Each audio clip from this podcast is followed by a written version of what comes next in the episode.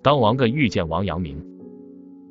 王艮是明代哲学家，明代哲学家王守仁、阳明的弟子。王艮提出百姓日用即道，肯定圣人之道无异于百姓之用，主张从日常生活中贯彻儒家伦理道德，将儒学平民化。王艮在投王阳明门下之前就有自己的思想，当他遇到王阳明时，便与之争论，认为自己的学说比王阳明的更好。争论后，王阳明对他的问题一一做了解答，于是王艮拜王阳明为师。过后不久，王艮认为不能轻易认输，于是又找王阳明辩论，结果还是让王艮输得心服口服。